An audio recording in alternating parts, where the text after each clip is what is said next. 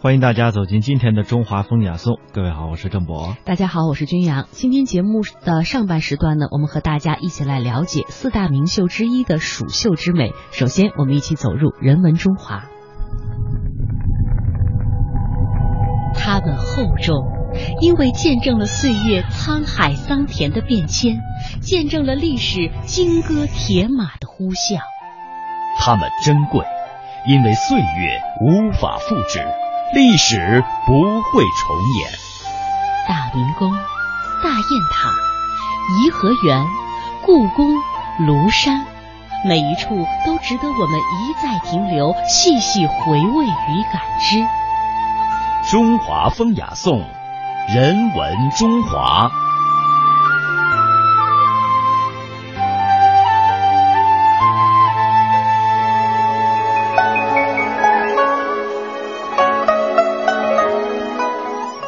蜀绣和苏绣、湘绣、越绣是齐名的，也是中国的四大名绣之一。蜀绣的作品具有浓郁的地方风格。随着近年来的逐步发展，蜀绣已经逐渐成为四川的文化名片。接下来，我们先来通过一段音频走进蜀绣这个针尖上的艺术世界。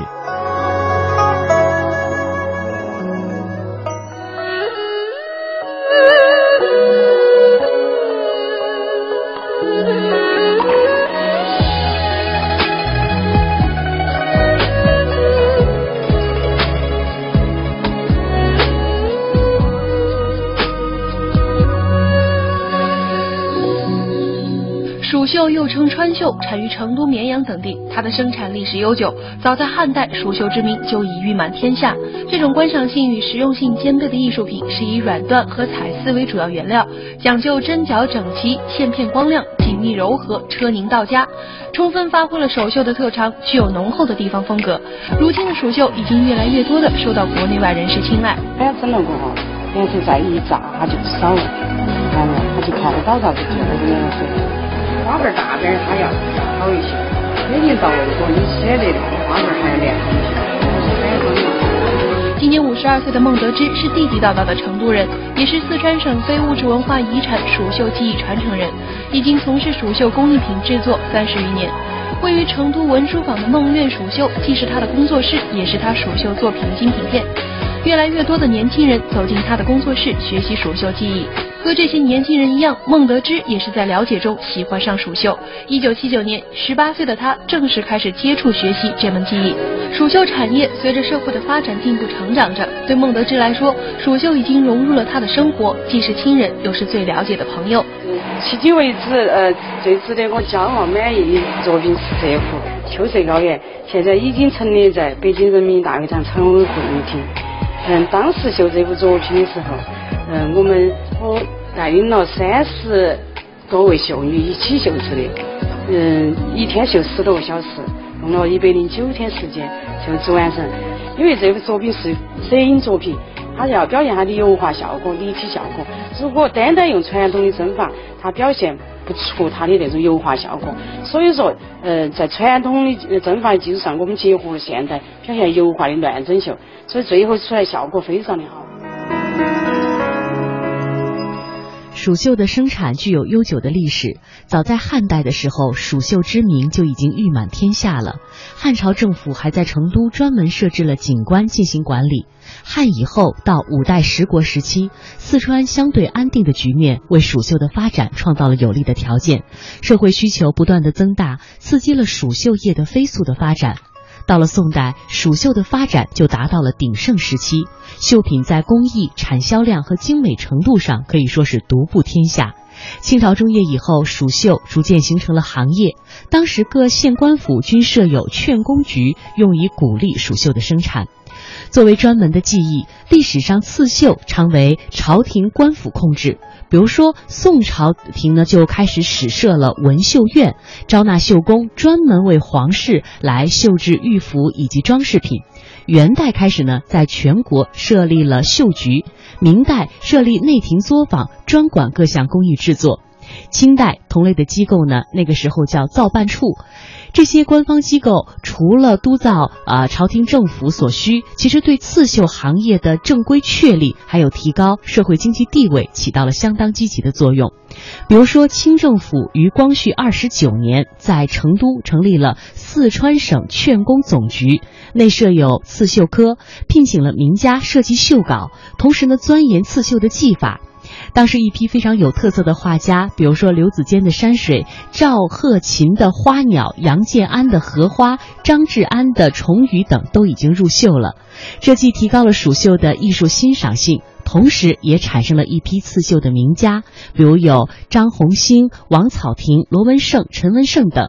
张红星等名家刺绣的动物四连屏啊，在巴拿马获得了金质奖章。张红星绣制的狮子滚绣球挂屏获得了清王朝的嘉奖，授予了五品军功，可以说是为蜀绣赢得了很大的声誉。蜀绣呢，早在近代就被称之为是蜀中之宝，而闻名于世一千多年来，逐步形成了针法严谨、片线光亮、针脚平齐、色彩明快等特点。传统针法绣制的技艺呢，将近一百种，常用的有三十多种，像晕针、切针、拉针、杀针等等，各种针法交错使用，变化多端，或粗细相间，或虚实相合，阴阳远近，表现无疑。这些传统的技艺既长于刺绣花鸟鱼虫等细腻的工笔，又善于表现气势磅礴的山水图景，刻画人物形象也是逼真传神。新中国成立以来，针法技艺又有所创新，像表现动物皮毛质感的交叉针，表现人物发髻的螺旋针，表现鲤鱼鳞片的虚实覆盖针等等，这都丰富了蜀绣的表现形式和艺术风格。今年年近七旬的老人郝淑平是蜀绣技艺的国家级传承人，他的祖上曾经开有蜀锦作坊。但是小时候的他虽然离锦绣行业如此之近，却直到十四岁才开始学习蜀绣的技法。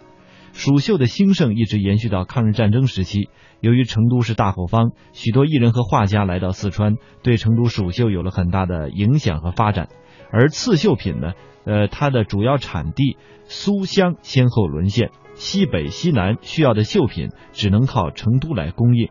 一段时间之内，就出现了蜀绣品供不应求的局面。而这之后，从抗日战争之后的通货膨胀，再加上商人的囤积居奇，致使蜀绣粗制滥造，随即凋零。一直到新中国成立前夕，还在从事蜀绣生产的不足百人。而在新中国成立之后，成都蜀绣厂成立，蜀绣逐渐恢复了生机。不过，上个世纪九十年代的后期，实用品被机绣所代替。手工刺绣随即淡出了市场。二零零六年的十二月，有着近半个世纪历史的成都蜀绣厂解体，蜀绣又回到了民间。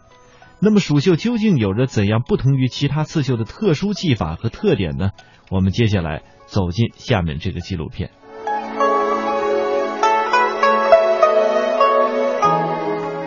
蜀绣最好的那个作品是金那个鱼啊，鲤鱼啊。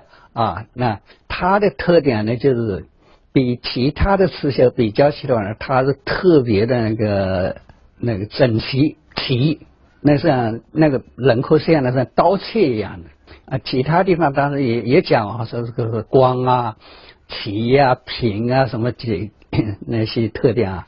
但是我看到苏绣、金绣啊、蜀那个那个越绣，但是我看全国刺绣最。齐的最整齐的绣的，呃，那是蜀绣，没有没有其他刺绣可以跟蜀绣比的。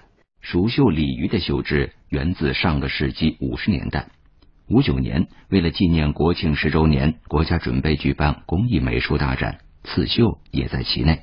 为了配合展出，走出蜀绣厂以绣制被面等实用品为主的局面，蜀绣名家彭永兴接手了试制芙蓉鲤鱼的任务。郝淑平还清晰的记得当时的情况。五七年的时候，这个鱼就开始创作了。那个时候，就有我的那个师傅彭永兴，中国工艺大师，他试制，从五七年就开始试制，试制这个芙蓉鲤鱼。因为当时我们成都有个画家朱培军，他画的芙蓉鲤鱼，呃，画的特别好，他就把画就叫我们试试制。通过试制了一年半吧，一年半的时间，这个芙蓉领域试制出来了，它是单年绣的，它就是那个这个就是当时哈绣出来了后，得到我们省省上的哈就是省政府相当重视。芙蓉鲤鱼的绣制成功，不仅在那次展览中为蜀绣争得了荣誉，也为当时的蜀绣厂开出了一条挂绣的路子。随后，蜀绣鲤鱼经过艺人们的不断完善，终于达到了鱼尾如在水中自由摆动、活灵活现的地步。那么，蜀绣是如何绣制鲤鱼的呢？作为郝淑平的弟子，吴玉英老师已经深得其中要领。这个鱼尾要做来跟真的是一样的，因为它那个鱼尾是动的嘛，对吧？用我们蜀绣的纱针，我们这个纱针和其他的针法不一样，就是说，嗯，不能重叠，不能，嗯，针，呃，线与线之间不能重叠，有一段距离，就是说，呃，要透底，嗯，把那个薄薄的透明的感觉绣出来，因为你把那个边绣了，它就死了，就把那个鱼尾框死了。这个纱针就是说，嗯，在线在线上面有讲究，就是用嗯很细很细的，就是把我们的丝线啊丝线分成一丝啊，这个丝线是很粗的，对吧？我们要要做这个嗯鱼尾的时候，就是把它分得很细，一丝线比头发丝还细的一丝线。他们说的多少分之一都不应该练。都不应该那样讲，对吧？因为我们这个线，你看见这个是一丝线，对吧？我在这个一丝线里面，我还可以分，现在还可以分，就是说能分多细分多细，啊，能分多细分多细。特别是表现这个鱼尾，就是要细细的，嗯，采用我们的纱针，嗯，感觉这个呃鱼在这个水里面引引下在水里面那个游。而同样成为经典题材的熊猫，吴玉英老师修制起来也已得心应手。嗯，我们熊猫主要就是用那个，就是采用那个丝针、丝毛针，呃，那个丝毛针就是专门做动物的。它这个丝毛针做的动物出来，它这个毛很蓬松，嗯，有有那种毛茸茸的感觉。最先开始打底的时候用很粗的线，呃，以后慢慢慢慢的，嗯，加颜色，线慢慢慢慢的变变细，呃。我们这个秀动物和其他几大秀的区别就在于这个这个层数没有我们熊猫多，我们熊猫是黑色、黑色和白色来表现，它的颜色比较单一，所以要是你做的不好，看上去就不好看。所以在这个嗯黑白的基础上，我们又要加一点那个黄色，还有浅灰色，就是说那个真正的那个熊猫的那个毛也不是雪白的，对吧？它特别是有一些呃老一点的那种大熊猫，它的那个毛色就要嗯有一点灰的，还有一点那个黄色的。不过熊猫的绣制最初是借鉴苏绣猫的针法，据统计。蜀绣针法有十二大类，一百三十余种之多，在四大名绣中是最丰富的。而七十多种锦纹针更是蜀绣所独具，所以抗战时期来成都的外国人多购买数十年外之旧绣品为玩物，能出重价。那么，与其他绣法不同的锦纹针到底是一种什么样的针法，有着怎样独特的表现力呢？蜀绣的针法哈，其他三大绣没有的，就是那个锦纹针。锦纹针是我们蜀绣的铁长吧，因为其他三大绣它做锦纹针不会像我们这样，因为这个锦纹针就是我们几代这个蜀绣的先辈一代一代积累下来的。一锦纹针不不单指这一种，有很多的菊花锦、嗯龟背锦、嗯还有万字锦。这个锦纹针最适合绣人物。啊，人物的那个服饰，嗯，特别是侍女的那个服饰，它就就是这个锦纹针，它这个衣锦纹针绣出来，就像那个呃织的那个呃蜀锦的那个绸缎一样，啊，挺富丽堂皇的，而且还有立体感。近些年来，四大名绣交流广泛，针法上也多有借鉴，虽然叫法不同，比如蜀绣的丝毛针，苏绣叫红毛针。但运用起来是很相近的，包括杨守玉创制的乱针绣、蜀绣也已运用娴熟。其实现在我感到哈，这个中国的刺绣哈，实际上相互慢慢的平行在一块了。四大绣除了除了那个越绣，基本上不能分辨出来了。你做双面绣，我也做双面绣；你做异色绣，我也做异色绣，就是在题材方面不一样。